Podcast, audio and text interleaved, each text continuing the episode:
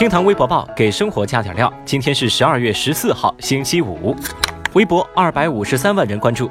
这两天，五十二岁的夏阿姨无意之间发现自己的微信啊，竟然被女儿设置成了消息免打扰。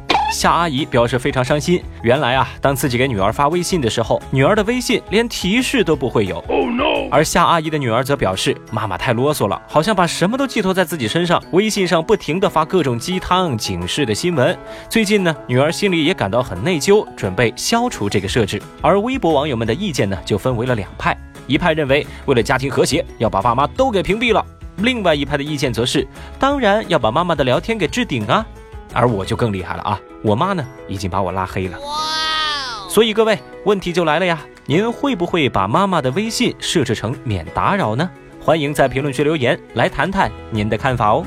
微博八十六万人关注张女士，原本是国荣证券的员工。去年十一月，她休假一个月，料理完父亲的后事之后，回到工作岗位，补交的休假申请却没有被审批通过，反而接到解除合同通知书。对此，法院认定国荣证券属于违法解除劳动合同，应当向张女士支付违法解除劳动关系经济赔偿金。但对于员工主张的补发二零一七年年终奖的诉求，法院并未予以采。采纳这个消息呢，在微博上引发了热议。有人就觉得说，事后补假呢是可以的，但是休假一个月料理后事，这时间太长了吧？当然呢，也有网友认为说，这是公司太没有人情味了，活该被罚。我知道部分朋友会认为，所谓的法理不外乎人情，这件事情本身可能有更好的解决处理方式。那小雨呢，只赞同这句话的后半句。我倒是认为呢，人情和规则是有区别的。大家在探讨各方做法的同时呢，也可以再将目光啊放在法院的判决依据上。我相信呢，法律会给诸位一个有力的答案。微博三十六万人关注。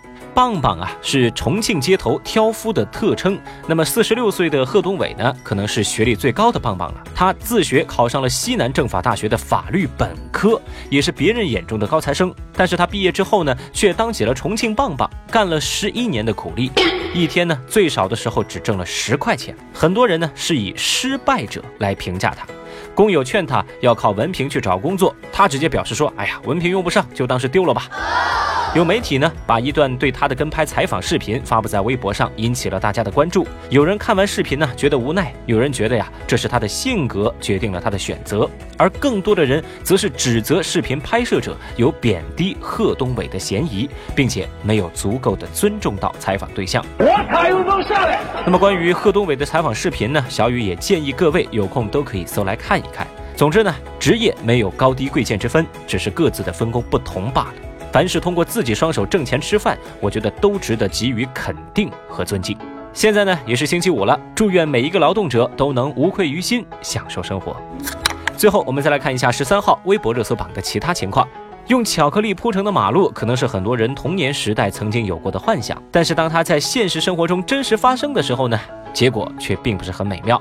在十二月十号，在德国的维尔市瑞梅斯特巧克力工厂发生了泄漏，一吨的巧克力流了出来，铺满大街。附近的居民呢，直接从地上蘸取还冒着热气的巧克力来品尝。随后呢，当地出动了二十五名消防员进行清理。有八十五万微博网友表示羡慕、嫉妒、恨呐。据中国驻加拿大使馆的消息，十二月十二号，一位加拿大市民专程来到中国驻加使馆，送来一段他亲手砍伐的云杉木。他说呢，自己是一名伐木工人，对加方日前的无理小动作啊，你懂的啊。他对此呢感到愤慨。那这段云杉木呢，外形酷似象征加拿大的北极熊。